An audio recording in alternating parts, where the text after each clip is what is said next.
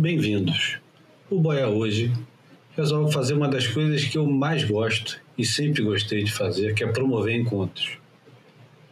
No Boia número 44, promovemos um encontro de dois viajantes lendários, um em cada. Convidamos o português da Figueira da Foz, Gonçalo Cadilli, e Tito Rosenberg para uma conversa que não será intermediada por mim, pelo João Valente e pelo Bruno Bocaiúva, será testemunhada. Essa é possivelmente a primeira de uma série de conversas, mas finalmente é uma primeira conversa entre esses dois camaradas que comeram muito pó na estrada, né? Comeram muita terra e conhecem literalmente meio mundo, possivelmente mais de meio mundo, que nós aqui do Boia temos gosto de compartilhar com vocês e desejo de ouvir. Para começar esse Boia, já que não teve tempo antes de começar de programar ou de colocar a música tradicional do início, vamos ouvir para começar Joe Henry e a música The Gospel According to Water. O Joe Henry é um cantor e compositor americano que tem uma carreira brilhante, já passou, é, já ganhou muitos prêmios, tanto como compositor e lançando disco, como produtor também. E esse último disco dele foi lançado é, agora no final de 2019, início de 2020. E é um, um disco muito confessional. Ele passou por poucas e boas, graças a um câncer que ele está superando agora. E nada melhor para começar o Boia do que uma música que tem um título desse, né? The Gospel According to Water. Aproveitem o Boia, compartilhem e até a próxima.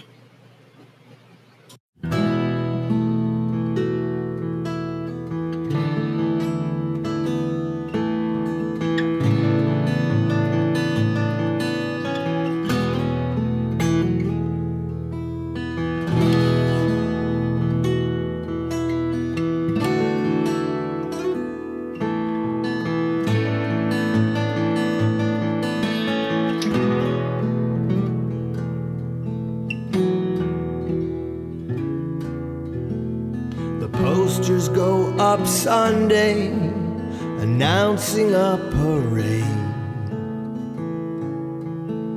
We'll gather at the rite of spring and storm the barricade.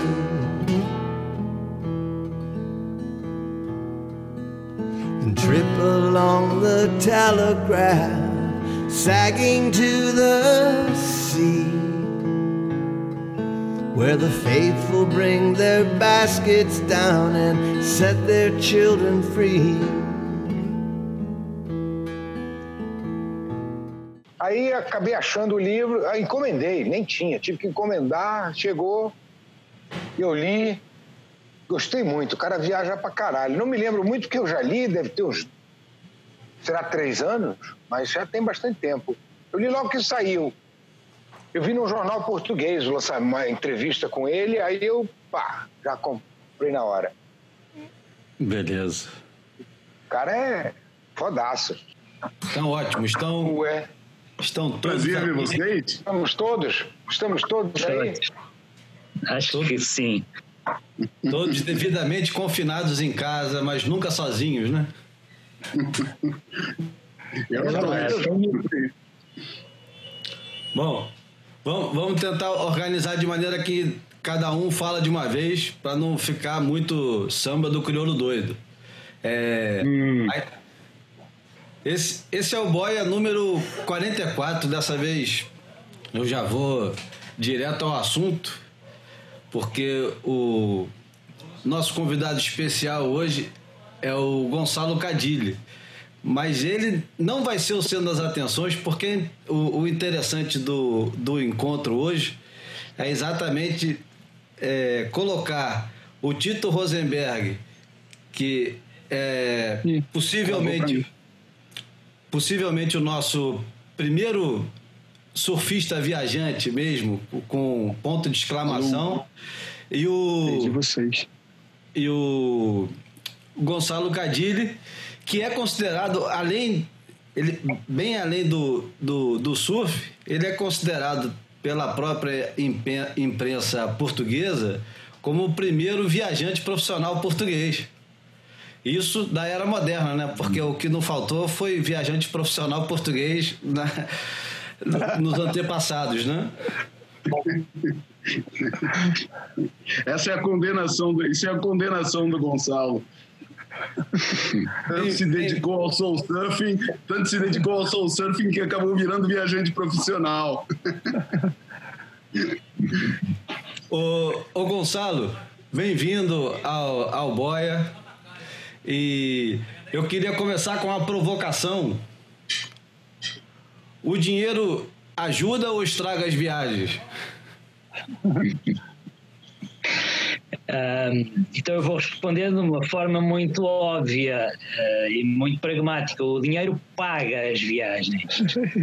Depois, se, se, você já tem o dinheiro e não precisa de o procurar para financiar a viagem, é ótimo. Não, não foi o meu caso. Eu sempre tive que pagar a própria viagem com o dinheiro que recebi da viagem anterior. Portanto, eram.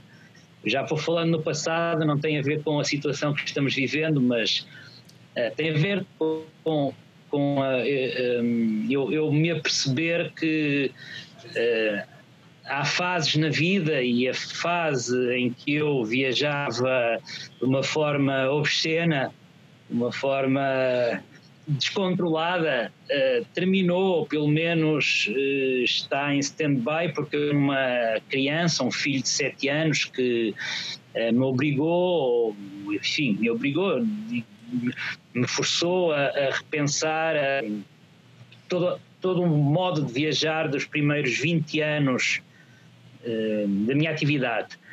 Então eu sempre tive que financiar a viagem com o trabalho de viajante. Uh, pode parecer um bocadinho uh, frio, calculista, estar a colocar as coisas desta maneira, mas, uh, mas enfim, é a realidade. Eu sempre tive que viajar por onde eu conseguia financiar o modo de vida, a própria viagem, e não por onde efetivamente eu gostaria.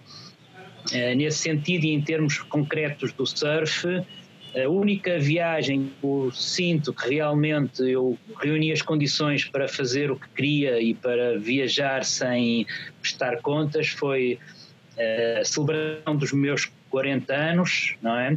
Que aliás eh, essa sequência de, de, de, de foi publicada no Brasil, na Fluir, Portanto, esse projeto foi durante o meu primeiro ano dos 80, dos 40, dos 50, dos 200 mesmo. Eu, durante um ano, 12 meses, uh, persegui as minhas 12 ondas preferidas, uh, mais sonhadas, de breaks de direita. E durante esse ano eu efetivamente tive uma liberdade e também uma uh, conta bancária confortável para só me preocupar com esse, essa motivação. De resto, ao longo de todos estes anos, eu de facto tive que uh, trabalhar viajando. Muito bem. É, você deve. Continuo ou posso desenvolver mais não, um não. Vamos. dar a, a vez também, não é? Não, eu. É, eu queria também. Você deve conhecer o Tito da, das revistas de surf e, e, e, dos contos também em torno dos viajantes. Claro. E você não teve a oportunidade de conhecer o Tito. Agora você está virtualmente de frente para ele. O, o que, que você gostaria de perguntar a ele? Sim. Bom, a eh, primeira coisa que eu gostaria de perguntar ao Tito é: eh, o apelido indica que uh, origem é étnica e que país de imigração em que geração de antepassados? De onde é que o Rosenberg vem? Pois é, veja bem. Tudo bem, Cadilho? É uma honra conhecê-lo visualmente. Eu já li seu livro. Eu pensei que fosse o único, era um livro de viagens que eu, eu li numa. Eu li num jornal português alguns anos atrás que tinha saído um livro seu. Senti que poderia ser interessante, comprei e, e de uma ponta a outra de uma vez só, o que é raro porque ultimamente eu tenho detestado ler. Mas o seu livro me prendeu do início ao fim, até pela afinidade das nossas estradas.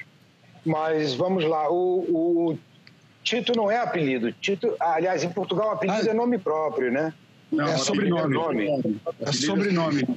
Exatamente, é. Tito é o meu primeiro nome e foi porque meu pai era do Partido Comunista Brasileiro e eu ah, nasci sim. em 1946, quando o Marechal Tito, que não era Tito, na realidade o dele era um, o que nós no Brasil chamamos de apelido. O nome dele era Joseph Broz, mas chamavam ele, ele se chamava de Tito.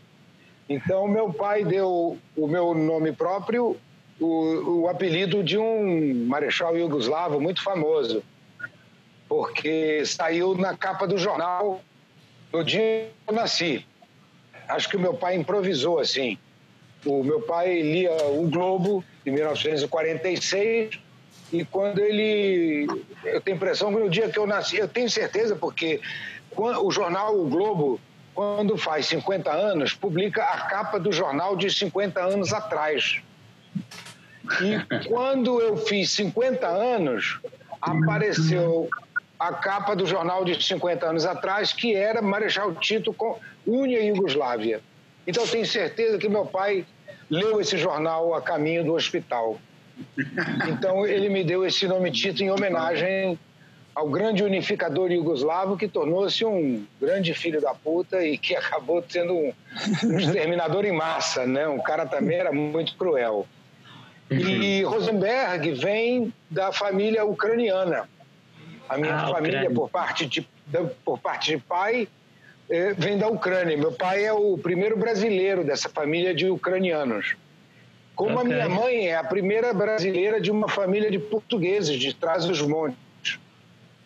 Então eu tenho essa mistura ucraniana-portuguesa que eu gostaria de explorar melhor, tanto o lado ucraniano como o lado português e talvez por isso eu tenha tido essa, essa sina de viajante, né? Porque o judeu Sim. tem sempre aquela coisa do judeu errante. O pai não era judeu, ele era ateu, como todo comunista que se preze, e, mas gostava muito de viajar. E estava sempre fora quando as coisas importantes da família aconteciam. Ele arranjava um jeito de fugir, escapar e visitar um cliente na Europa, nos Estados Unidos. Então ele era o judeu errante. Eu acho que eu peguei dele essa coisa errante, mas os portugueses também viajaram muito. Então essa mistura de português com com ucraniano, eu tenho a impressão que deu um, o sangue do viajante. E, e aprove aproveitando que você falou do, do, dos judeus e perguntou sobre a, a origem do Rosenberg, o Cadilho, você começa uma conferência ou uma conversa que eu achei outro dia no YouTube é, de maneira brilhante. Eu queria que você reproduzisse aqui, que você começa a falar de, de viajar dentro de Portugal, citando é, cinco respostas de judeus, não é isso? De judeus famosos. Ah. Sim. Bom, é, isso é uma, uma resposta que eu tenho pronta quando me perguntam uh, o que é que tanto viajar me ensinou, o que é que eu aprendi com tantos anos e, e, e tantos países por onde passei.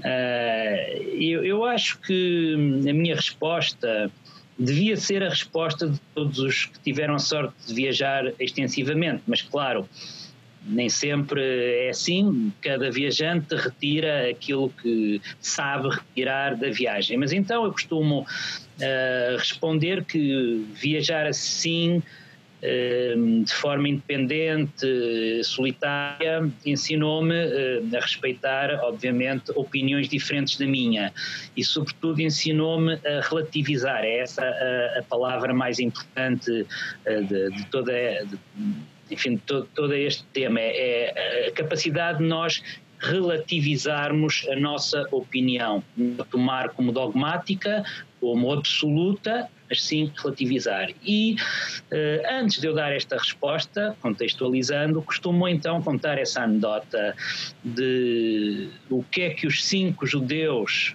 mais importantes da história uh, disseram. E então, uh, Moisés disse: a lei é tudo. Cristo disse o amor é tudo. Marx disse o capital é tudo. Freud disse o sexo é tudo. Einstein disse tudo é relativo. E, e daí, com esta pequena brincadeira, eu chego ao, ao, à resposta que, já, que, que antecipei neste caso, de vos dizer que realmente tudo é relativo e essa devia ser a, a grande lição uh, que se aprende a viajar. De facto, não há uh, num planeta redondo, não há centro nem periferias, tudo é centro, tudo é periferia, não há religiões absolutas e outras uh, menores. Há, isso sim, a capacidade de nos colocarmos no ponto de vista do outro e relativizarmos o nosso próprio ponto de vista. João, você foi o primeiro a dar. É, a, a, emprestar o mundo do surf. Aliás, não foi o primeiro, né? Porque o Cadilho já tinha contribuído para outra revista antes, não é isso? E aí acabou indo já, parar na Surf Portugal. Ele pode confirmar a ideia, grande reportagem com certeza. E houve outra, já não lembro, terá sido mais esporádica, mas como eu não estou enganado e ele pode confirmar, a, a colaboração regular, a primeira que ele teve foi com a grande reportagem. O, o, o que, é. que aconteceu com a Surf Portugal? É, depois você pode é, aproveitar e responder tudo de uma vez só, Cadilho. Mas o que, que aconteceu com a Surf Portugal a partir da entrada do Cadilho?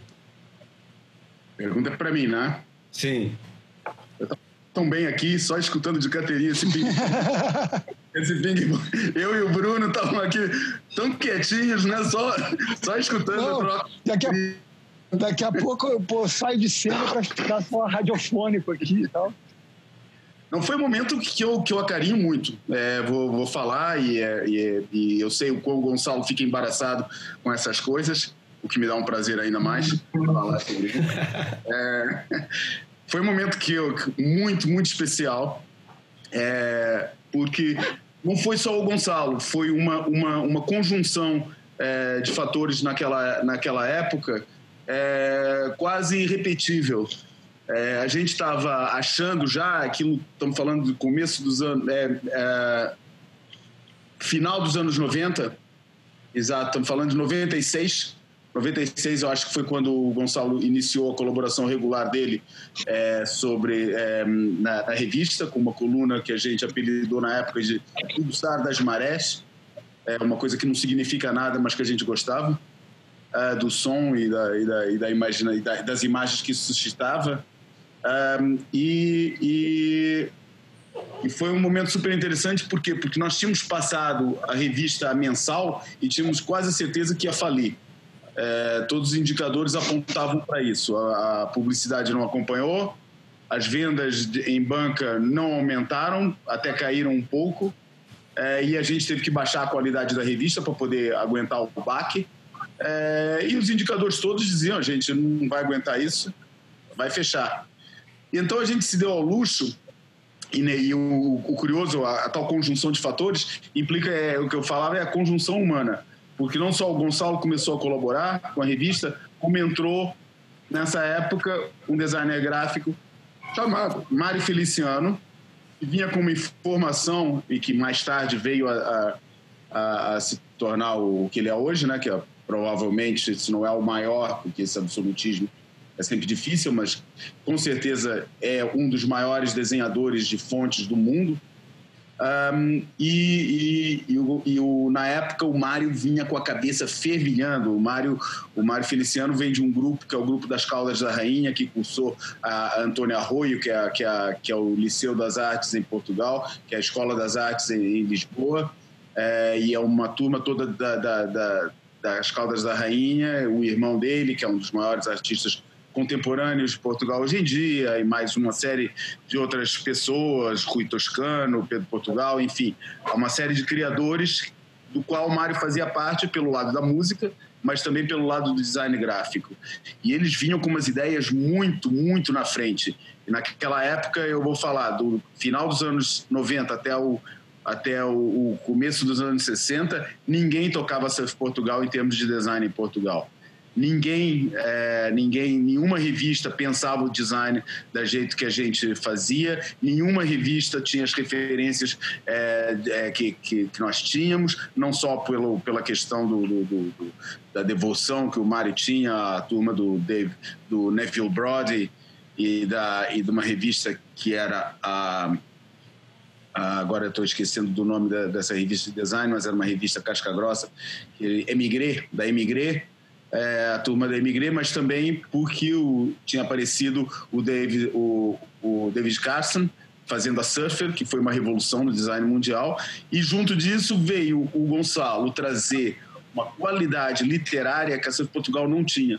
É, o, nós, é, eu e o Gonçalo, trocamos muitos, muitos. Né? Eu nem lembro, o Gonçalo talvez possa me ajudar, eu nem lembro se a gente trocava fax ou se já era e-mail. Eu sei que a gente trocou muita correspondência antes de iniciar a, a cobertura, porque foi sempre muito interessante as nossas vivências, as nossas visões é, é, do surf. É, no, o, o, Gonçalo tinha uma visão muito mais purista é, do que a minha. Ele era, é, era uma pessoa que criticava muito a comercialização do surf e eu não conseguia evitar é, de estar no, no, um lado e que, compreendendo os argumentos dele, vivia da, dessa mesma comercialização. No fundo, tudo que fazemos é comercialização. Aí.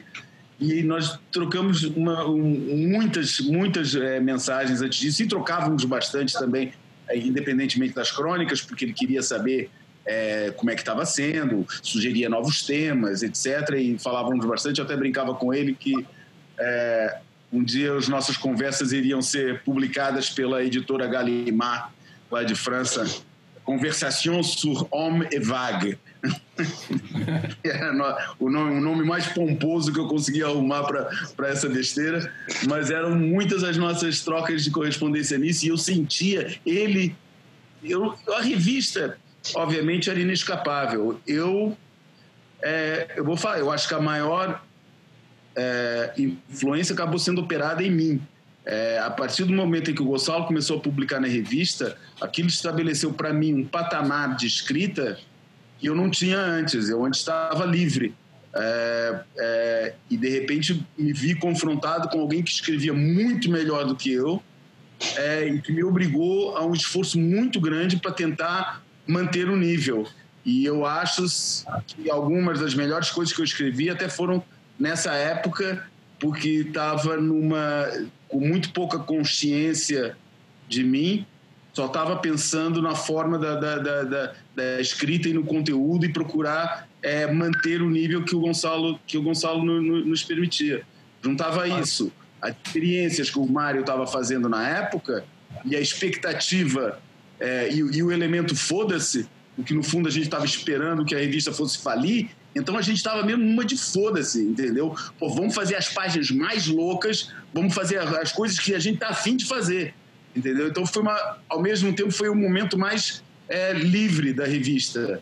É, eu, eu, tinha dúvidas se, a, se, o nosso público alcançava o que o, o, que o Gonçalo estava tava escrevendo. Eu tinha dúvidas se o nosso público compreendia o design gráfico que o Mário estava imprimindo.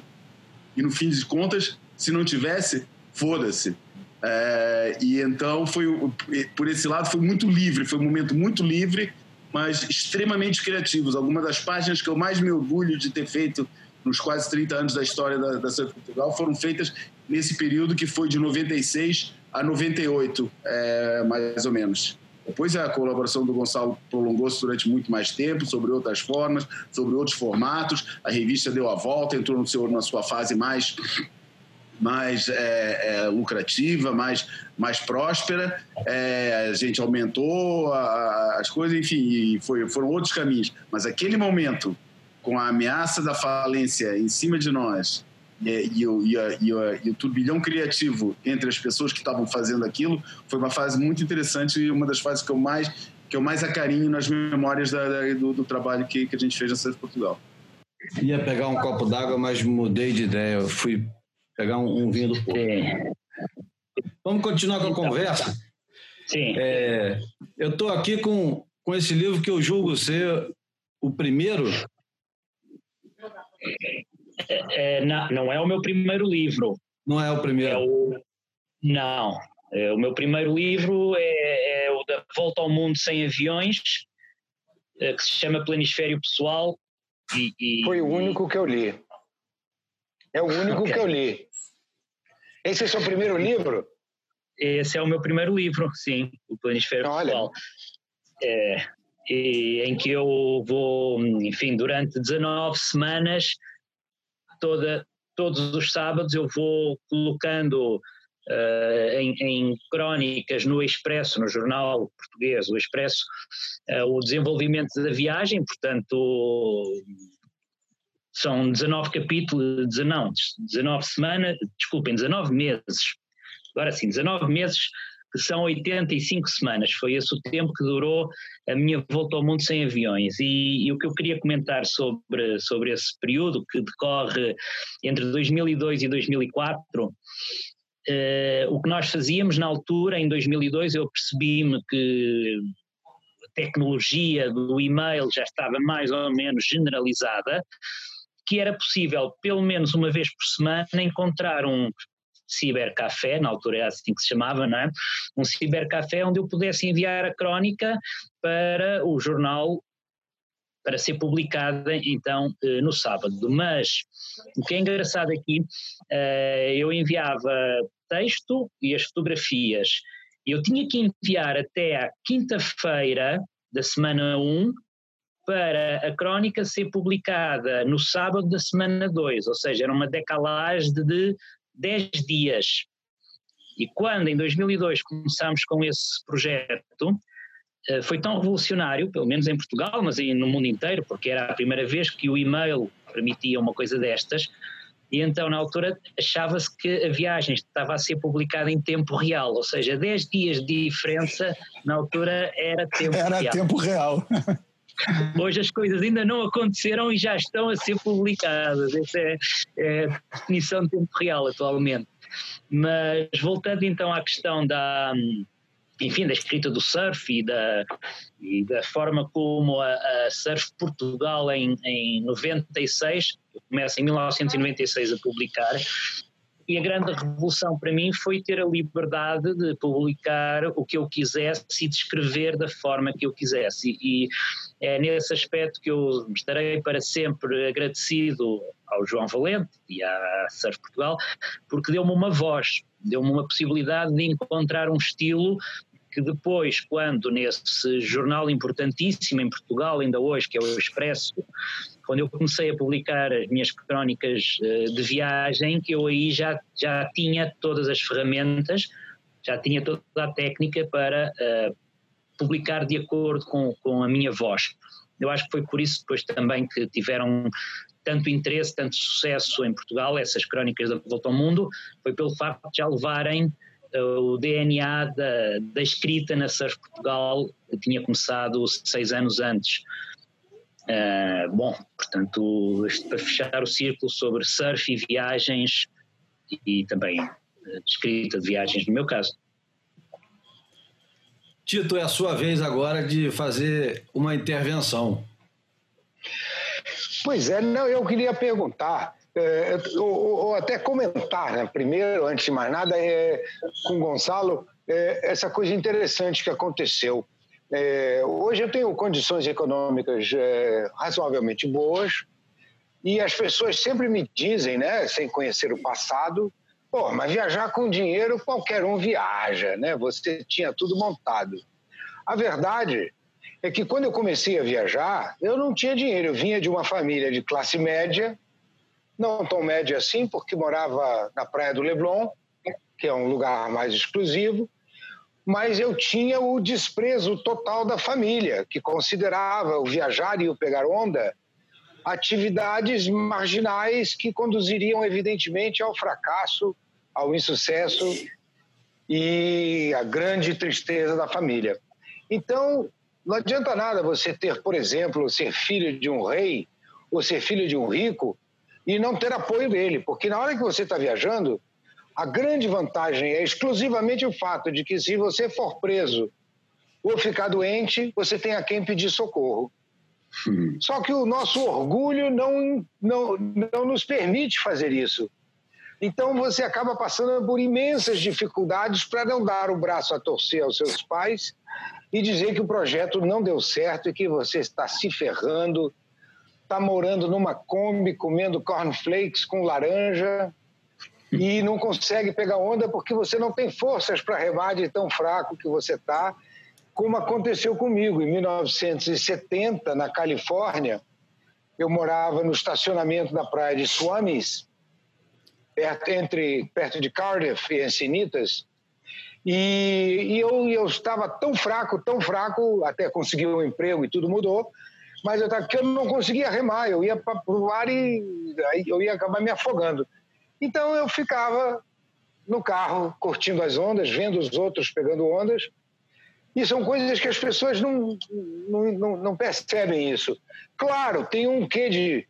Eu, eu, me lembro que quem foi? Não foi Siddhartha também, que saiu do, do palácio para andar pelas ruas, né? Eu já tinha lido Siddhartha, que foi uma grande influência do Hermann Hesse, que tinha sido uma grande influência na, na minha partida. E, e, eu achava que é isso mesmo. Você falou, como Einstein dizia, tudo é relativo não é? Até a fome é relativa. O que é a fome? Se ela é temporária, se você está aprendendo, se esse é o custo de um aprendizado, eu não acho que seja caro, porque você passa por ela, não é? é Para mim foi uma. Eu, eu, eu conheci os primeiros quarenta e tantos países da minha vida uh, sem ter um tostão, sem ter um tostão. Quando eu comecei a me montar financeiramente e ter condições melhores de viajar, eu já estava com mais de 50 anos e já tinha. Claro que eu viajei muito mais, eu concordo com você, viajar sem preocupações financeiras, como hoje eu faço, é muito melhor. É muito melhor. E não acho que tire o prazer, porque as pessoas comparam sofrimento com autenticidade. Não é a mesma coisa porque as pessoas dizem: ah, mas se você é, viajar com GPS, vai tirar a graça da viagem. Vai tirar a graça da viagem se você nunca viajou sem GPS.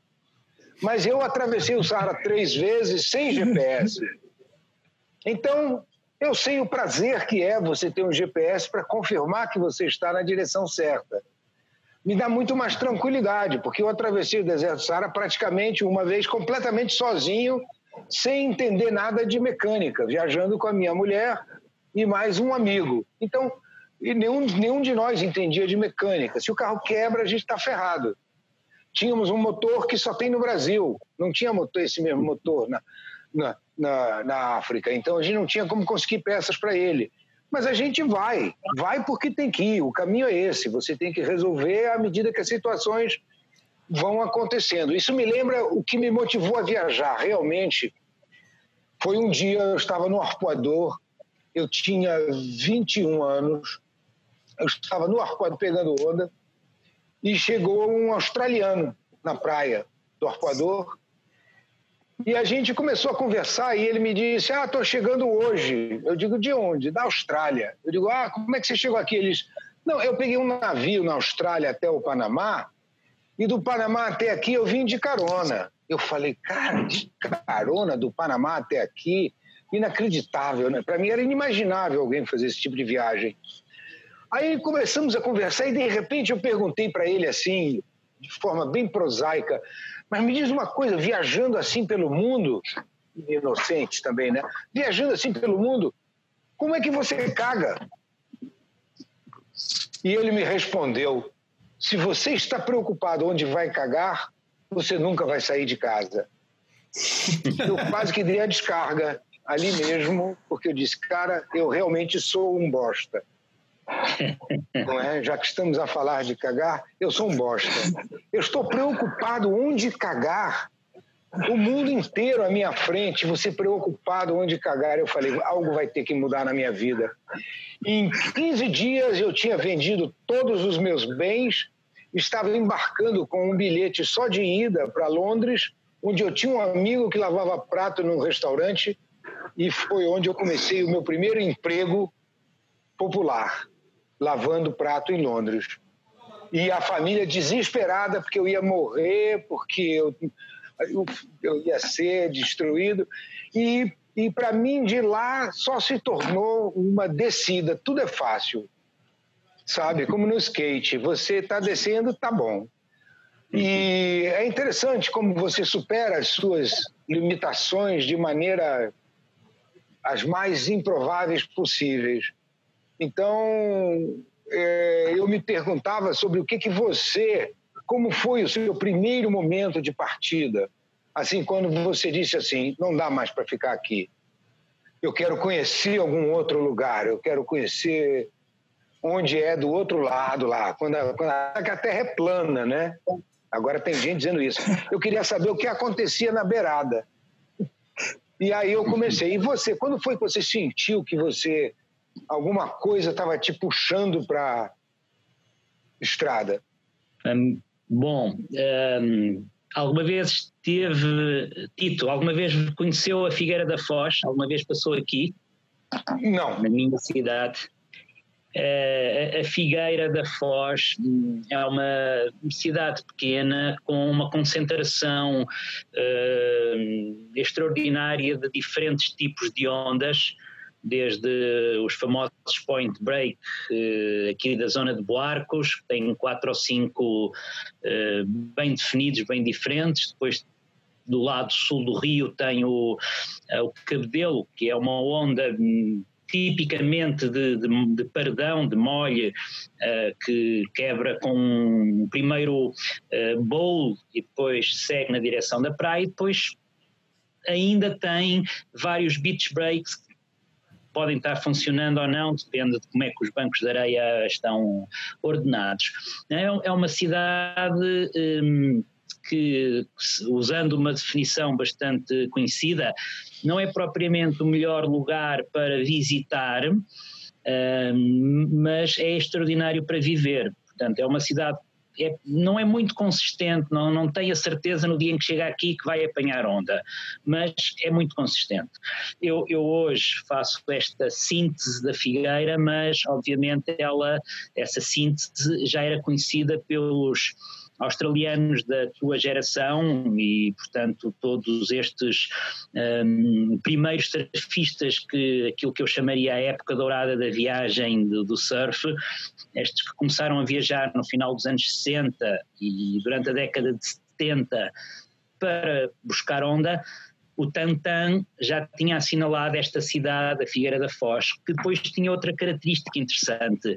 Para o percurso dos australianos e dos californianos que, tal como tu, ficavam umas semanas em Londres a juntar dinheiro com estes uh, empregos, na tua definição muito, muito acertada, empregos populares, e depois, quando começava a temporada, que era em meados de agosto, uh, juntavam-se em quatro nas carrinhas Kombi, pão de forma, e a partir de Londres desciam para a França, Espanha.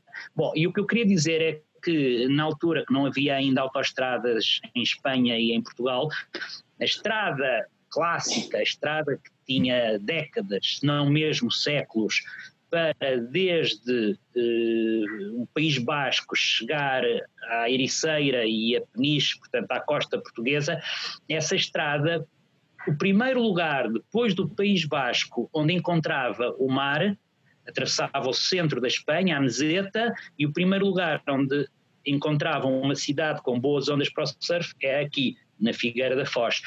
Então, nessa época de final dos anos 70, princípio dos anos 80, quando eu comecei a fazer surf, uh, em setembro, outubro, novembro, estava sempre uma série de carrinhas com australianos, sul-africanos, com californianos, aqui estacionadas durante 3, 4 semanas à espera de ondas.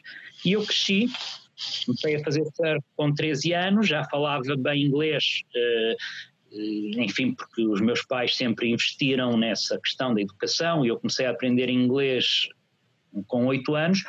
Portanto, quando eu com 12, 13 anos começo a frequentar a praia e a contatar estes australianos e a ouvir as histórias de vida deles, eu toda a minha adolescência foi passada a alimentar o desejo de um dia fazer como eles, de um dia também ir viajar para conhecer ondas.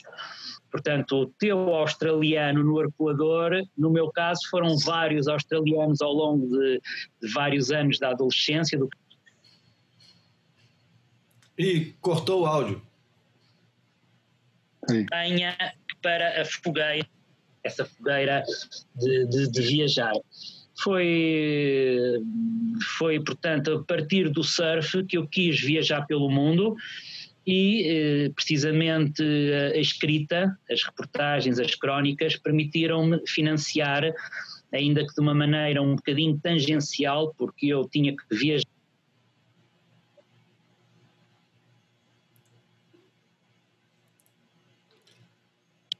Para uh, cumprir eh, objetivos, cumprir, eh, não objetivos no sentido, obviamente, laborais, mas de, de, de, temáticas de escrita, eu tinha que viajar e sempre que podia aproveitava e ia fazer surf. Por isso é que eu há bocado dizia que a única vez que consegui viajar só para fazer surf foi nessa viagem do, do, do, do ano sabático dos meus 40 anos. O resto foi sempre compromissos entre uh, o trabalho que eu tinha que entregar e que me permitia uh, vender reportagens, publicar crónicas e a proximidade a lugares uh, famosos para o surf uh, que eu tangencialmente ia tocando.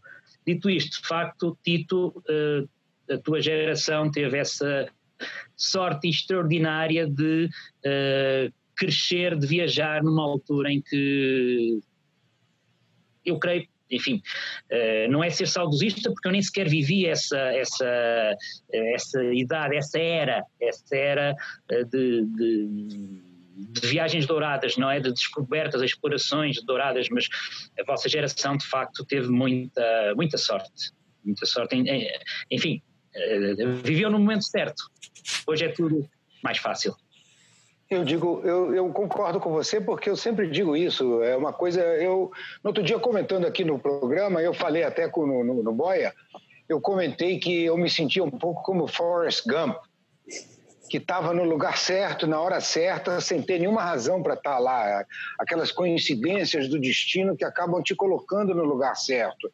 Porque quando eu fui para Londres, na realidade eu não fui pegar onda. Eu, tanto eu não iria para Londres para pegar onda. Eu fui para mudar a minha vida. Eu não queria mais ser aquele cara que tinha problemas de cagar no mato. Ainda que eu tivesse acampado muito na vida. Porque pegando onda eu ia muito para Saquarema, ia muito para Búzios. Eu tinha viajado muito antes dessa época, né? Eu já tinha um jipe, eu ia eh, então eu acampava com o Maraca, inclusive, acampamos muito em Saquarema, Maçambaba, Arraial do Cabo, pegou muita onda lá. Então eu já estava acostumado a acampar, mas era assim uma coisa de fim de semana, três dias, cinco dias. Agora, partir de vez assim, soltar as amarras, eh, suspender a âncora e, e partir é uma coisa muito mais difícil, né? E ficou sem som, Tito. Ficou sem som. É, não estou ouvindo. Ficou sem som, o som ficou baixo. Estou sem som? Agora sim. E ah. Pronto. Ficar em âncora. Voltou? Voltou? Voltou. Voltei? Voltou. Agora voltou. Mas sabe o que, que, é? Acho que tem alguém tentando me ligar. Eu acho que é isso que está fazendo esse barulho. Vocês estão ouvindo o, o, ruído? Não, não, não vai aqui. desistir. Não. Eu queria, então, eu queria fazer. Que fechou. Queria fazer uma inter... outra intervenção, uma pergunta que eu sempre quis fazer é, publicamente. Talvez já tenha feito essa pergunta é, no, num encontro casual qualquer. Mas uma coisa que me impressionou, e é uma história muito rápida, foi eu conheci o Gonçalo, eu conhecia o Gonçalo das crônicas da Surf Portugal, mas fui conhecer pessoalmente graças ao João Valente ter me dito que o Gonçalo estaria no Havaí em 2001, na mesma época que eu estava lá filmando com o Cadu, Cadu Zaran, e finalmente nos conhecemos, conheci o Gonçalo com os amigos dele da Figueira da Foz, amigos de infância, e fomos surfar junto, tomar cerveja, fazer as coisas que os surfistas fazem quando se encontram.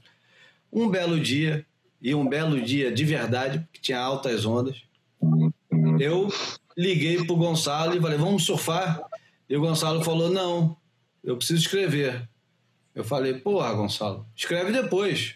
Ele falou, não, eu escrevo, eu escrevo de manhã, nessa hora, pô, pega a onda, depois volta, toma uma cerveja escreve. A vida para mim era aquilo. Quando dava vontade de escrever, eu vinha a tal da inspiração, eu escrevia.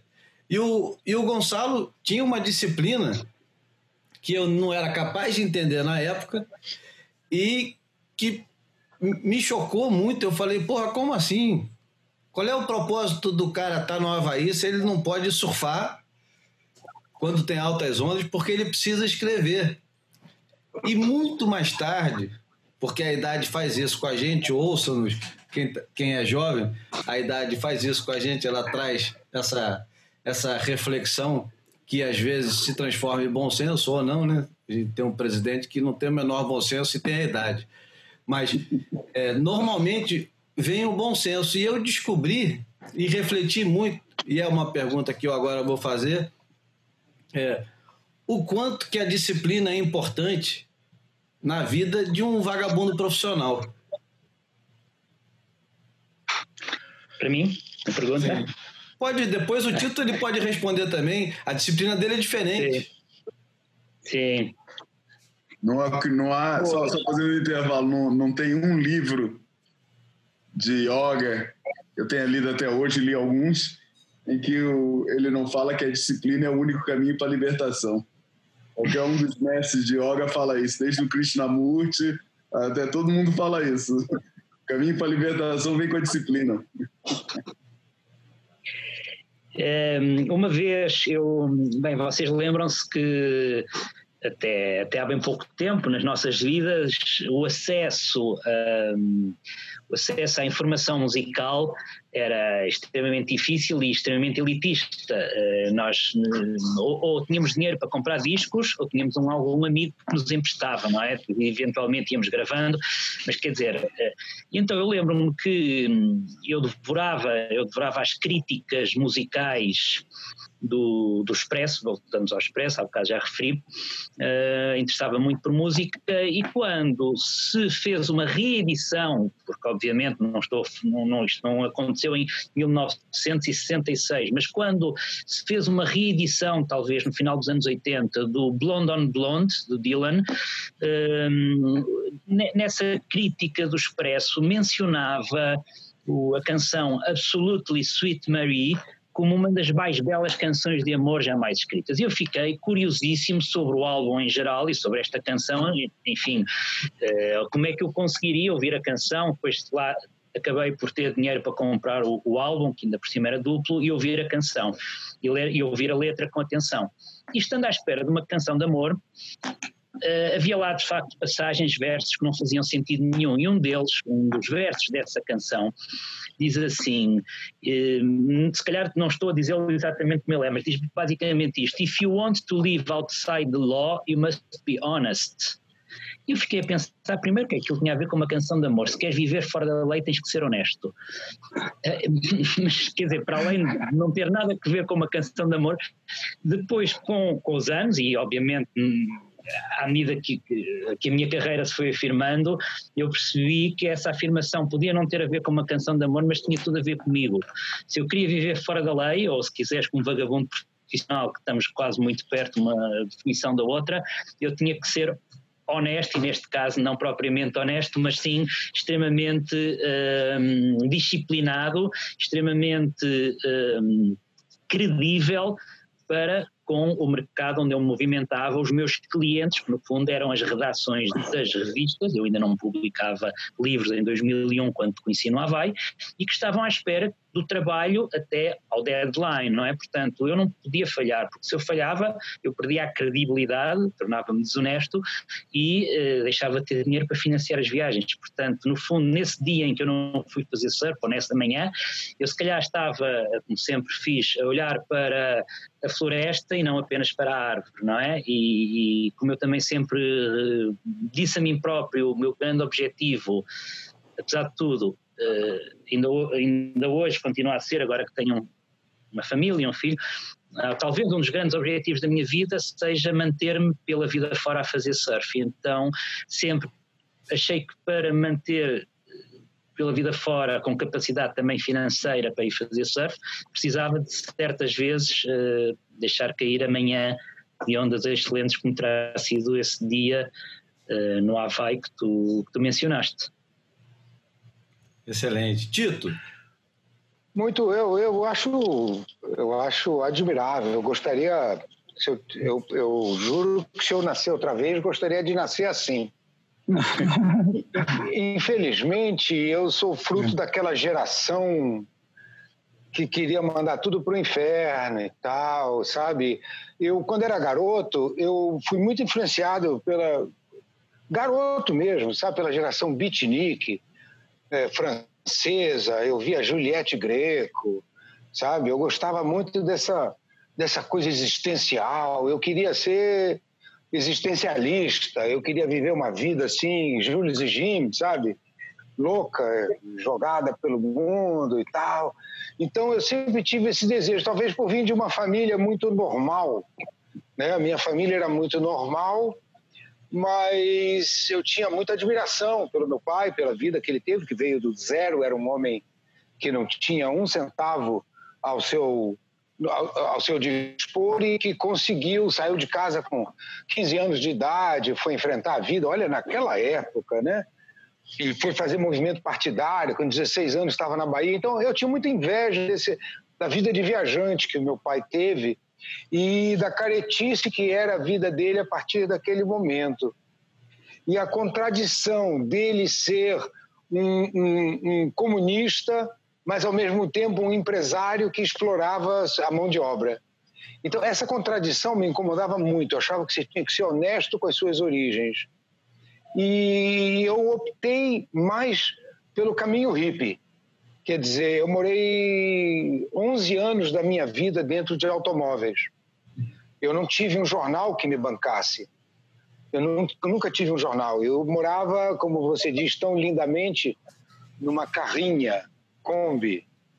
Eu adoro a carrinha. Carrinha é uma palavra das mais sedutoras que eu já ouvi para designar um, um veículo.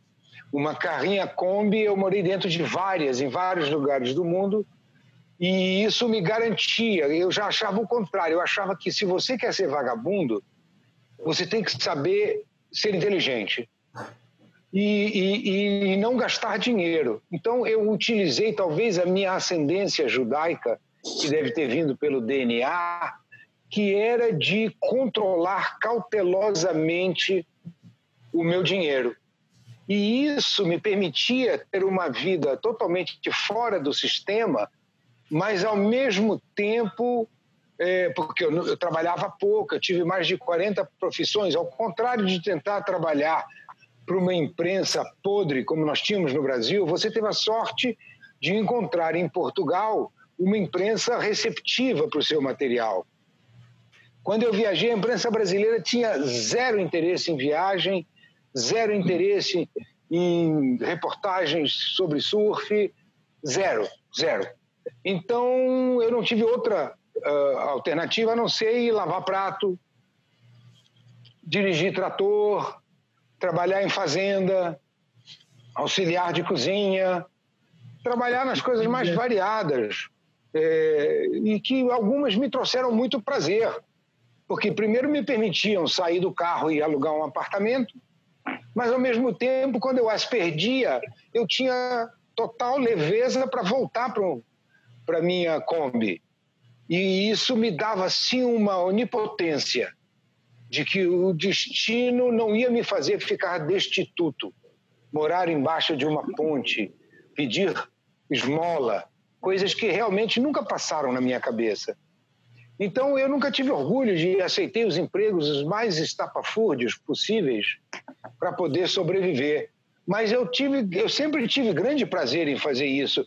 De uma certa forma, era um prazer quase masoquista de saber que eu podia conhecer a Europa dormindo dentro de um microveículo e cantando nas ruas, como quando eu viajei com os meus amigos argentinos. Então, eu até hoje tenho, tanto que você tem 16, 18 livros e eu tenho dois, para minha grande tristeza. Eu até tenho editores que me pedem para escrever um livro e eu não consigo sentar para escrever. Eu sou um, um adepto da preguiça máxima. E, e olha, isso me impede de ser organizado. Nesse, nesse quesito, nesse quesito livro, o, o Gonçalo que também tira fotos durante as viagens, tem esse livro aqui que é um livro de fotografias e, leg e legendas, né? Não, não, tem, não tem tanto texto como os outros é, 17 ou 18 livros que ele tem. E o Tito, ele tem fotografias de viagem que nunca foram publicadas adequadamente, já foram publicadas, mas nunca adequadamente com o cuidado que ele teria contando todas as histórias que cada uma dessas fotos tem. E é, é mais uma vez uma provocação e um desafio para o Tito fazer isso, porque ele tem um livro. É o Brasil. Não, mas veja bem, é o Brasil. Um Sabe de, por quê? De fotografias de Eu sei, mas o que acontece é o seguinte: é que quando. Eu acredito que quando o aluno estiver pronto, o mestre virá. Primeiro. Então, eu fico à espera de que a coisa aconteça. Eu tenho um grande amigo meu que mora em Florianópolis, que é um grande desenhista, um grande pintor, um grande ilustrador, um artista completo, que me dizia: Tito, eu quero fazer tanto o seu livro, venha para São Paulo que eu vou levar você em vários escritórios de pessoas que conseguem levar é, o seu projeto adiante. E o meu projeto de livro com ele era exatamente esse livro que você havia mostrado, o livro de fotos e legendas. Era o livro que eu queria fazer. O que aconteceu? Eu me forcei a ir a São Paulo, porque eu não queria ir. E me vesti bonitinho, tudo mais e tal. E esse rapaz, grande artista, que já tinha feito exposições, ele tem um relativo sucesso, me levou a conhecer diversos, diversos escritórios que é, conseguem os, os é, como é que se chama, os patrocínios necessários, porque nós estamos falando de um país diferente. Portugal é um país incrivelmente intelectualizado. Eu me lembro que eu trabalhava com direitos autorais, só para lembrar um detalhe. O João vai é. Então, estão, estão dois portugueses aí me ouvindo. É, o Portugal tinha é, eu trabalhava com direitos autorais. Eu, eu representava autores americanos, inclusive o Henry Miller. Mantive uma longa correspondência com ele quando eu lancei os livros dele aqui no Brasil. Eu era o agente literário dele no Brasil e consegui uma editora que publicasse os livros dele. E, a, e, e o agente literário do Miller falou que eram os direitos para a língua brasileira. Eu falei, ué, por que não para a língua portuguesa? Ele falou, porque Portugal tem que ser um outro contrato, porque Portugal sozinho vende mais livros do que todo o Brasil. Porra, que humilhação. Que humilhação. Portugal sozinho, até hoje, Portugal sozinho vende mais livros do que todo o mercado literário brasileiro. Olha que vergonha, nós somos um país de analfabetos. Não só é, analfabetos pobres, mas são analfabetos que não gostam de ler os ricos, a classe média. População dez vezes menor, né? No mínimo, né? Dez? Tá falando de... Dez? Muito. Quanto é, foi a população mais, 12. de Portugal? É. Hoje? 15 milhões? 11. 22? É, não sei. 11, 11 milhões, é menor 20 do que São vezes Paulo. menor. É. Eu vou buscar o carregador. Vou buscar o carregador que estou a ficar sem bateria. Então, Tá certo, eu já vou. Continuem, continuem. Vou já. Olha, Eu só, eu só sei que essa, eu só sei que essa história aí ter partido dos livros do Henry Miller tem uma piada aí no meio que eu ainda não descobri qual é, mas, mas Não, não. paralelo É, de é, não, ter Não, mas, não, mas é só para dizer que é o seguinte: é que eu fui para São Paulo, passei uma semana visitando editores, visitando um monte de gente, e as pessoas todas riam de mim. Riam. Simplesmente riam. Eu nunca voltei para Pipa tão humilhado quanto depois dessa semana onde eu fui tentar vender o projeto de umas fotos. Eu fiz um projeto, levei fotos de todos os tipos, levei um monte de histórias, tentei mostrar, reportar e tal. Não adiantou. Simplesmente o meu, o meu projeto de livro não tinha interesse. Então, se- eu te- eu tenho certeza que se eu morasse em Portugal, eu tive um programa de televisão que morreu. Mas se eu morasse na Alemanha, o meu programa de televisão estaria no ar até hoje. Se eu- o meu projeto de livro morreu, mas se eu tivesse em Portugal, meu livro estaria sendo editado. Então, é a diferença. Oi, Valentinho. é o Matheus. Então, então, então é só para dizer que a- o mercado aqui é diferente. Então você tem que lutar muito para conseguir as coisas. Aqui os jornais não estão interessados em, em Vai- material. Vai encerrar Nenhum. agora. Vai encerrar de novo, porque já Pronto. passaram mais 40 minutos. Vocês Isso, podem é mais um é uma pouco. Vocês podem isso mais é um boia de trator. Sim, posso. Ok. Posso. Então vamos encerrar. Vai demorar outra vez. Por que, que eu não entrei de cara na outra vez? É, eu, Não sei. Eu, pensei, eu, tava, eu tava pensando que na, na, na tradição que eu tava falando que o Gonçalo é bom para isso, é, você ia falar da tradição de algum dos convidados escolher a música de encerramento. Mas a gente tem tido música aqui no, no, no Zoom, não? Nesse, nesse boia gravado, é, nesse boia em vídeo, tem tido música? Não, não tem tido música. Não, né? É, Mas não. presta atenção que esse aqui não vai ser o diário. Eu posso até colocar um pedacinho no diário. Mas esse aqui Ah, não vai tá. ser o diário. Esse aqui é o boia comprido. Para escutar só o áudio. De repente bota no YouTube também, mas enfim. O que, que você queria falar com o Gonçalo? Eu queria perguntar aos, do, aos dois, ao Tito e ao, e ao Gonçalo, porque a, mesmo quem acompanha tem sempre uma tendência de imaginar a vida do viajante como uma visão idílica, é, aquela vida de sonho para todo mundo. E eu queria saber dois momentos que eu acredito que cada um de vocês tenha vivido, é, em que vocês literalmente falaram o que, que eu estou fazendo aqui, cara. Eu queria ia estar tão bem na minha casa agora, cara. O que, que eu estou fazendo aqui no meio dessa situação? Algum de vocês já passou por essa situação e, qual, e como foram essas situações? Então vai, eu vou aqui. Esse, esse ano de perguntas hum, dá para tanta. Eh, tantas memórias que uma pessoa, eu pessoalmente respondo na primeira que me aparece, não é? Não vale a pena estar aqui a, a pensar muito. Porque são tantas, né? É, são muitas, mas não sei porque a primeira que me surgiu agora, à medida que eu ia ouvindo a pergunta, eh, e é absurda, é- a primeira que me apareceu foi esta, não sei porque, é absurda.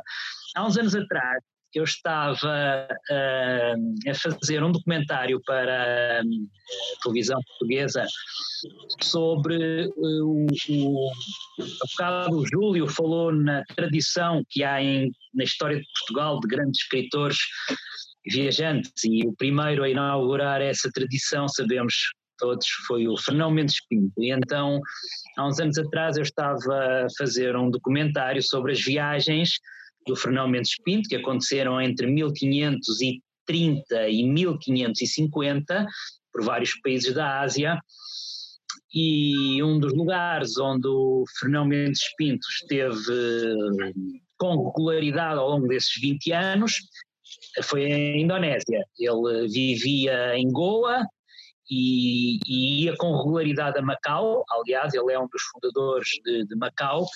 Passava pela Indonésia, enfim, toda, todo o livro dele, a peregrinação, ou em capítulos de pura eh, pura fantasia literária, ou em outros capítulos de grande análise eh, quase antropológica, ele fala regularmente da Indonésia. E então, para uh, irmos para a frente com o documentário, eh, tínhamos conseguido um apoio da Embaixada da Indonésia em Portugal e com regularidade também uh, íamos à, à, Embaixada explicar um bocadinho mais do nosso projeto, conseguir um bocadinho mais de financiamento.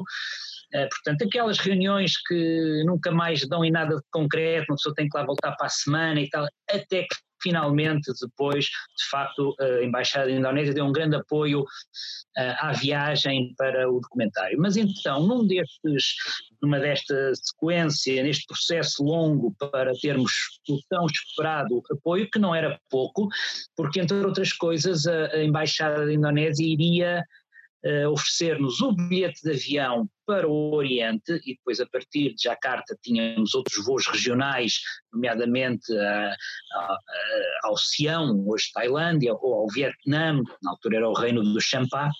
Bom, então recebo um convite para ir a um jantar oferecido pela Embaixada da Indonésia no navio escola da Indonésia, não recordo bem os pormenores, que estava atracado em Portugal, no porto de Leixões e Matosinhos, e que era uma cerimónia onde estavam várias entidades públicas e, quer dizer, eu não fazia, não fazia parte do grupo que lá devia estar presente, achei que era melhor ir para assegurar finalmente o total apoio. E então, durante o jantar, no, no tal navio escola, ou navio, enfim, uh, não sei se era, não, talvez fosse um navio da Marinha da Indonésia, começa a tocar uma música e no meio daquelas pessoas todas, figuras públicas, presidentes de Câmara, membros do governo, o embaixador da Indonésia pega nem mais ninguém em mim e convida-me para dançar. Eu fiquei, caramba, não, mas ele, não, isto aqui não tem mal nenhum, venha. E tenho o embaixador a puxar pelas duas mãos, a insistir, eu tenho que dançar com ele, em frente a toda a gente, aquela música que eu nem podia ver ao compasso, e eu a tropeçar um pé no outro e depois a recuar um passo, dava dois para a frente, voltava para trás a ver se ele pegava em mais alguém, e não, ele achou que era eu, handsome, não é? You are handsome, come. E eu, epá, será que o documentário A Vida de Viajante vale isto? Não vou, não vou desvendar se realmente pensei ou não, mas.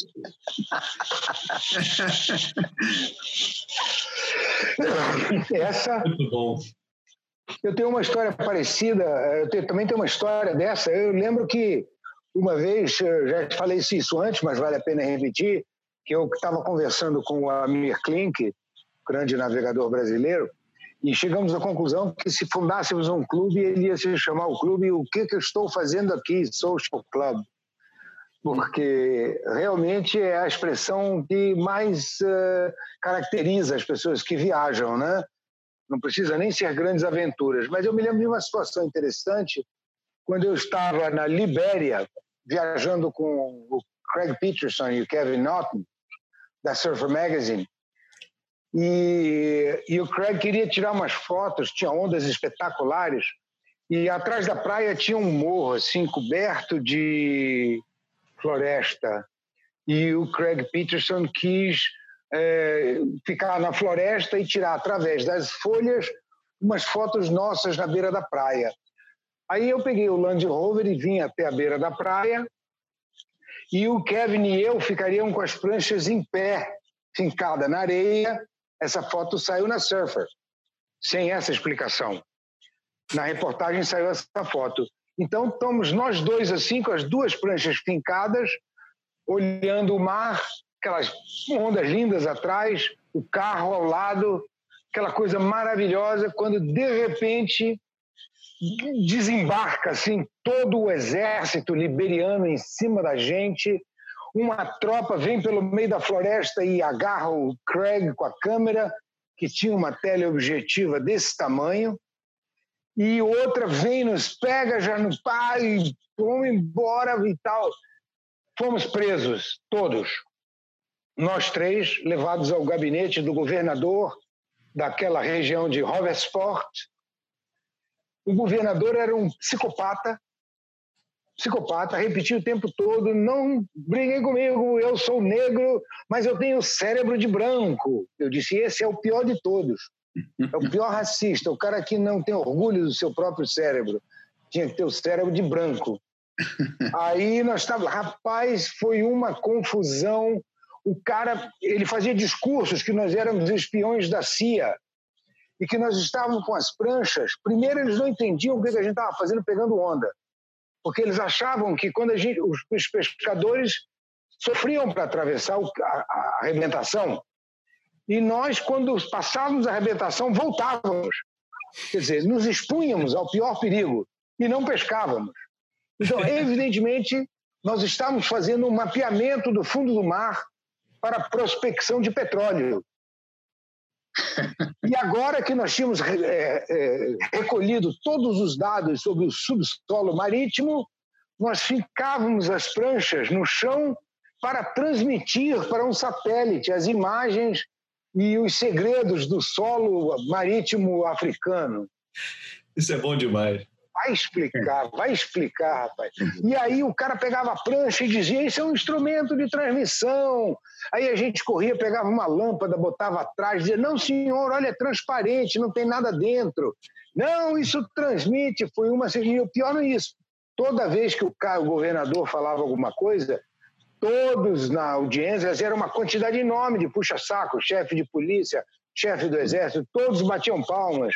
É isso aí, tudo bem, ótimo. E nós lá, os três, numa situação encalacrada. O que eles não tinham percebido é que nós tínhamos deixado a minha esposa, Lorraine, que era americana, no hotel onde a gente estava hospedado.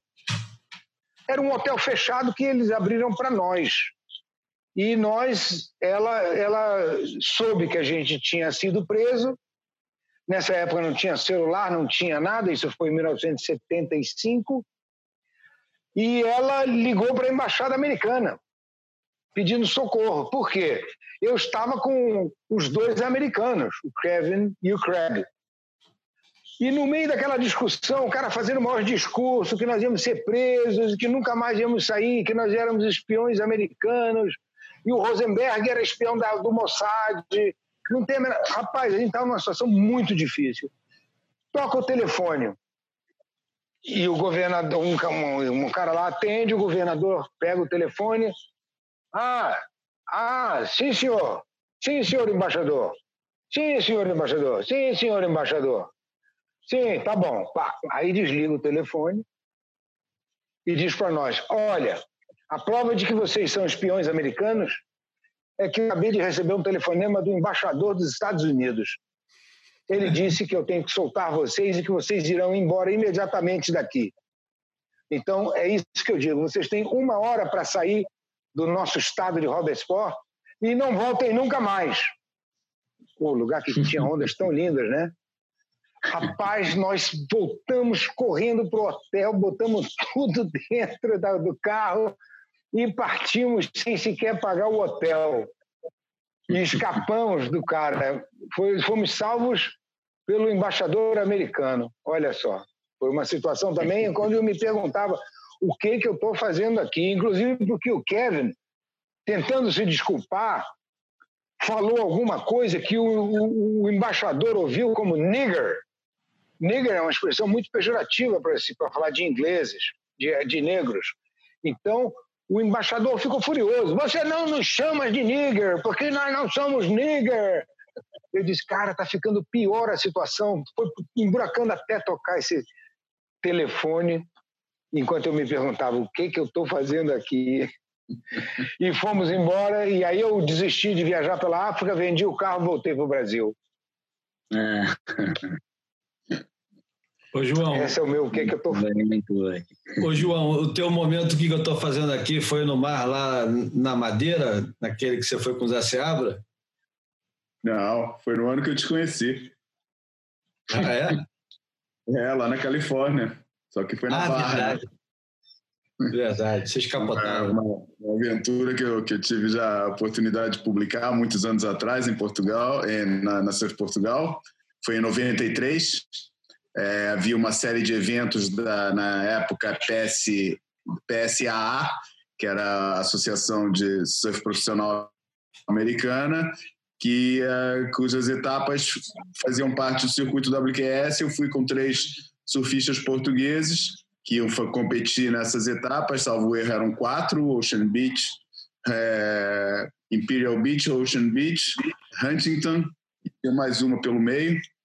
É, e tinha uma, uma das etapas tinha um intervalo grande para as outras eram seguidas, mas tinha entre uma e outra entre uma tinha um intervalo grande, uns 10 dias.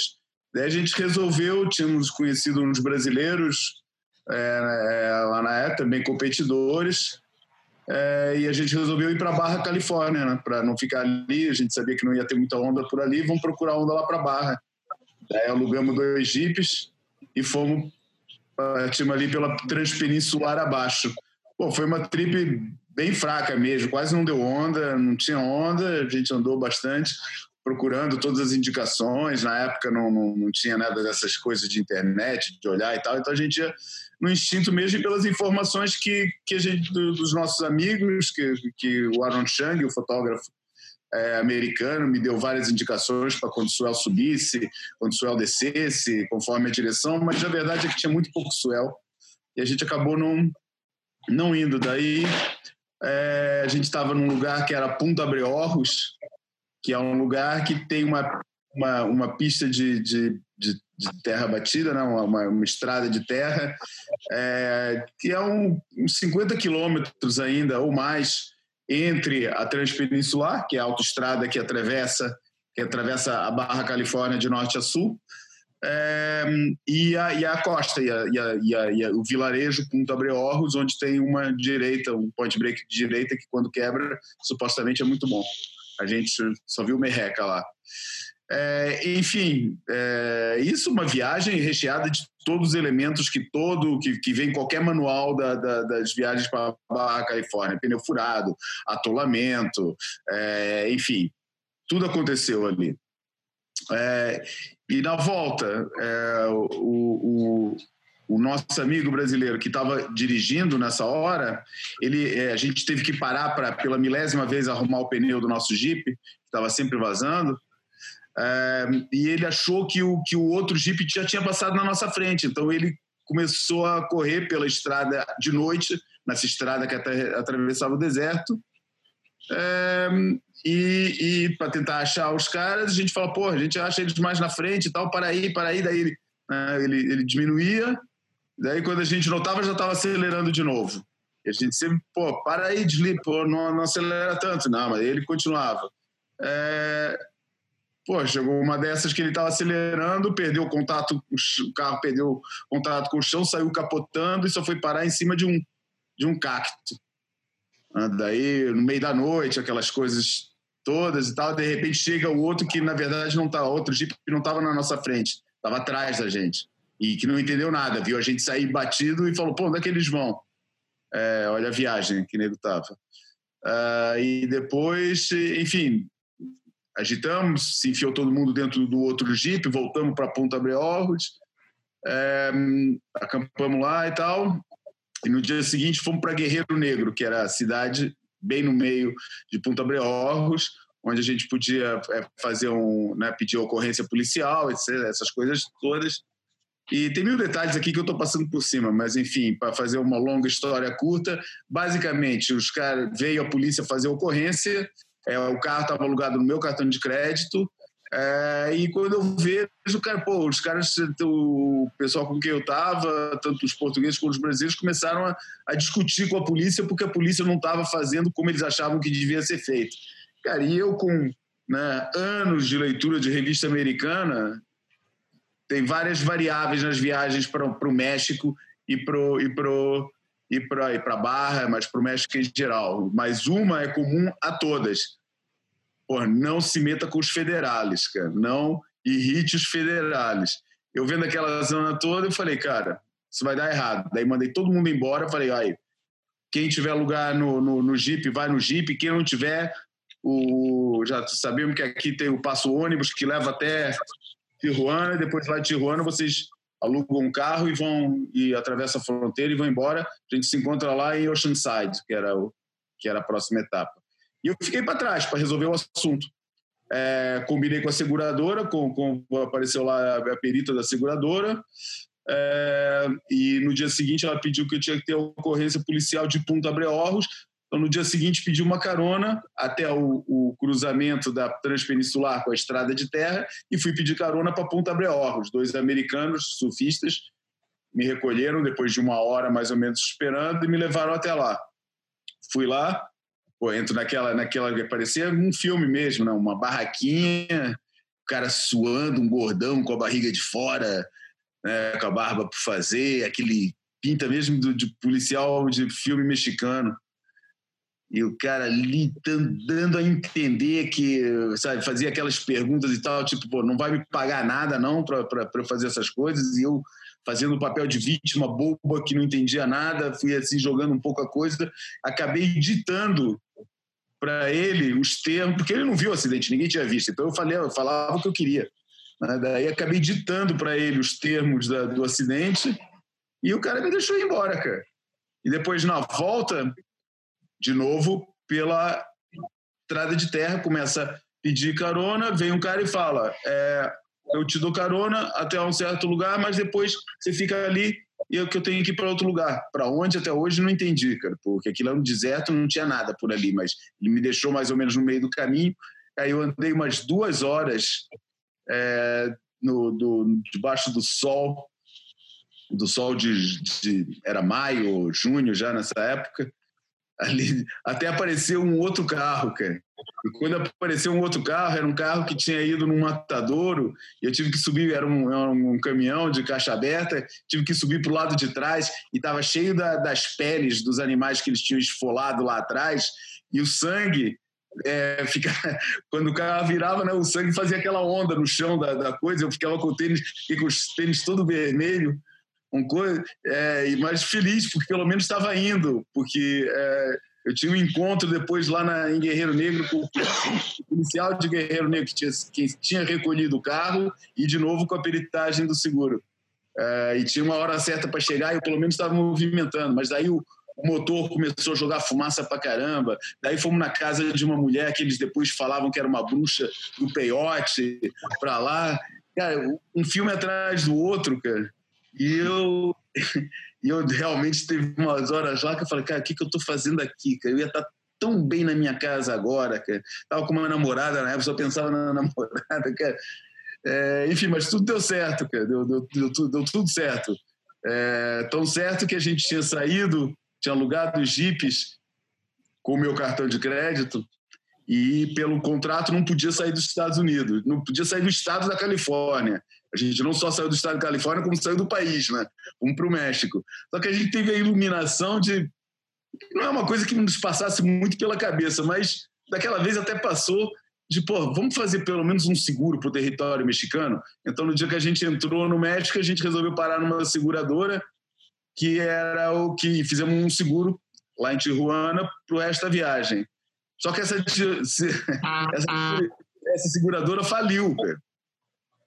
E quem acabou pagando para a gente foi o, o Estado mexicano, a despesa do carro, né? Porque o carro foi perda total. Não só ele capotou várias vezes e ficou todo esmigalhado, o carro, nossas pranchas, tudo. Incrivelmente, ninguém se machucou, porque o carro rodou umas cinco vezes, cara, é, até parar em cima do cacto. É, ninguém se machucou. E, e, e com as, capo as pranchas em cima das capotas, pô, uma das melhores pranchas que eu tive na vida, acabou. É, mas no dia seguinte, quando a gente voltou para acessar o estrago e ver o que, que tinha lá, o carro estava depenado. Tudo que estava aproveitável no carro já tinha sido tirado: as rodas, o painel, volante, banco. O carro estava literalmente depenado lá. Acho que até peça do motor devia estar tá faltando. É, enfim, diante desse estrago, quem acabou pagando para a gente foi a seguradora mexicana, porque como a seguradora faliu, eu acho que existe para as seguradoras um, um seguro para esses casos em que o Estado garante os pagamentos caso a seguradora é, entre em, em, em, insolvência. E foi o que aconteceu, porque estava um cabo de guerra entre a minha advogada aqui, a, a, a locadora dos carros nos Estados Unidos e, a, e os representantes da empresa de seguros falida mexicana. É, no fim deu tudo certo e eu acabei me safando, mas realmente naquela hora que eu estava ali atravessando, não passava ninguém, eu já olhava para cima, já via os urubus voando em cima de mim, realmente pensei, o que, que eu estou fazendo aqui, cara? Psicodélico. Então eu acho que esse é o momento mesmo de ir para a porta e nos despedirmos. É, ficou faltando a tua, né? O teu momento, o que, que eu estou fazendo aqui? Vou tentar ser breve para não é, estender esse negócio é, demais. O, o meu momento foi numa ilha do Caribe. A gente tinha alugado também um, um jeepzinho. Eu estava hospedado na casa de uns amigos, Rastafari.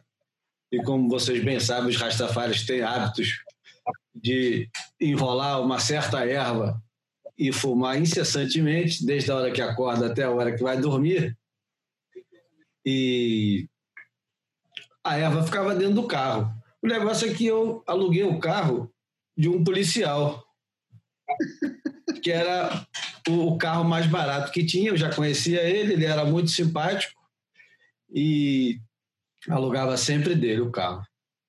Eis que um belo dia a gente vai comer o. Vamos almoçar, comer um pastelzinho depois do surf. Todo mundo para, todo mundo come, volta para o carro. Aí entra no carro, a gasolina, a gasolina tinha acabado. A gente estava mais ou menos perto da cidade, ou seja, mais ou menos perto do, do aluguel do carro. E éramos todos jovens, né? 20 e poucos anos, e o jovem, normalmente, principalmente o, o jovem que não está é, preocupado com mais nada além de pegar onda, ele é bem egoísta. A turma vazou, foi embora, cada um para o seu canto e me deixaram com o carro sem gasolina. Eu fui caminhando até o aluguel do carro, expliquei para o cara o que tinha acontecido, que o carro estava um pouco longe, andei 40 minutos mais ou menos também naquele sol insuportável. Expliquei para o cara o que tinha acontecido, ele falou, olha, deixa o carro lá, que aqui não tem problema de assalto, deixa o carro lá e leva esse carro aqui, amanhã você busca o carro. Aí eu falei, tudo bem. Doido para pegar onda de novo, né? Voltar para praia e voltar para casa. Aí fui embora. Chego em casa, tá o pessoal lá sentado, né? Todo mundo feliz da vida, todo mundo de barriga cheia. O pessoal fala: "E aí, Júlio? Tudo certo? Botou gasolina no carro?" Eu falei: "Não, peguei outro carro." Como assim pegou outro carro? Eu peguei outro carro. E os caras é, você tirou o bagulho debaixo do banco? Eu falei, não. Que bagulho? Ah, porra, você não sabe que a gente anda. Era um saco assim, desse tamanho, de erva, né? E os caras deixavam debaixo do banco do motorista, debaixo do banco do motorista. E os caras entraram em pânico, porque todo mundo conhecia o Dexter, que era o policial. Todo mundo conhecia e ele tinha uma fama péssima de não aliviar ninguém, de botar todo mundo em cana, principalmente maconheiro. E aí eu falei: não, não vou voltar lá agora, amanhã eu volto. Se eu voltar lá agora, o cara vai achar muito esquisito. Amanhã eu volto. Voltei no dia seguinte, eu e um amigo meu e o, o Bomba, o cara que viajou comigo, grande amigo meu, irmão de muito tempo. Chegamos lá, vamos pegar o carro. Assim que a gente chega, a gente vê o cara terminando de lavar o carro. Terminando, dando aquela, aquele, aquela lustrada final. O, o meu amigo, um dos Rastafares que foi conosco, entrou em pânico, nem quis entrar na sala do, do Dexter. E o Dexter, de longe, faz aquele sinalzinho e fala assim: Júlio, preciso falar com você. O Bomba pega no meu braço e fala: fudeu, o cara achou a parada, a gente vai preso. E aí a gente senta lá na sala, o cara fecha a sala, fala: Júlio, tem um problema sério. Eu falei: o que, que foi, Dexter? Ele fala: a gente achou um saco de maconha debaixo do seu banco. Falei, não é possível. Ele falou, achei. Não é seu? Eu falei, porra, eu dou carona para tanta gente. Eu não sei se é meu. Você sabe como é que são as coisas. Todo mundo pega onda, eu dou carona para os caras sempre. Você sabe dizer de quem é, Júlio? Não faço a menor ideia. Nem sabia que tinha. Pô, você me conhece, alugo carro contigo há anos. E aí ele liberou a gente. Quando eu cheguei em casa, os caras, muito surpresos, que eu não tinha ido em cana, perguntaram: o que aconteceu? Eu falei: não, expliquei o que tinha acontecido, minimizei os danos, e os caras, pegou o bagulho de volta? quando, quando eu estava sentado na frente do Dexter junto com o Bomba, eu estava pensando mesmo, o que, que eu estou fazendo aqui? Aquele momento foi aquele momento mais tenso da minha vida. Esse e um dia levando a série na cabeça, tentando entrar pelo lugar errado em Jeffreys Bay, que eu pensei, o que, que eu estou fazendo aqui? É hora boa agora para a gente se aproximar do final. Esse foi o, o Boia número 44. Eu gostaria imensamente de poder contar de novo com a, com a ajuda e com o brilhantismo do, do Tito e do Cadile. O João já é meu velho companheiro aqui. É muito bom dividir o Boia com pessoas que têm histórias para contar e as histórias que os dois têm para contar são, são muitas e merecem ser ouvidas. Algumas já foram escritas. Os quatro, os quatro. É, tem, tem, o, tem o Bruno Bocaiúva também, que, que teve os cinco. É. E, enfim, e tradicionalmente, Gonçalo, a gente sempre escolhe uma música para terminar. E eu vou deixar, você pode escolher a música que você quiser. Isso até levaria a outra é. história na casa do João Valente, há uns bons 15 anos atrás, quando a gente está falando de jazz argentino. A gente traz essa história em outra oportunidade. É... Gonçalo, qual música que você hum. escolheria para terminar o Boia? Bom, então já que falámos do México, uh, há uma música que eu associo imediatamente a, a uma minha viagem no México, das várias vezes que fui lá, eh, uma dessas vezes essa música tinha acabado de, de, de sair e, e, nessa viagem eu estive nove meses a descer a América Latina, portanto essa música, essa canção acompanhou-me desde que saiu, foi publicada no México até uh, depois eu chegar ao Chile e então aí finalmente uh, do continente, que é dos Maná, uh, Mariposa Traicionera e ficamos com essa canção. Bom, obrigado, Gonçalo. É, recomendo a todos que nos ouvem a procurar não apenas as participações que o Gonçalo faz em programas de televisão ou em conferências que podem ser facilmente achadas no YouTube, como comprar os livros, que isso é importantíssimo para mantê-lo viajando e principalmente para manter as histórias renovadas. Muito Tito, obrigado mais uma vez. Obrigado a vocês pela oportunidade. Obrigado, João. Obrigado, Gonçalo. Grande prazer. Até breve. Até breve. Até breve. Tchau, João. Valeu.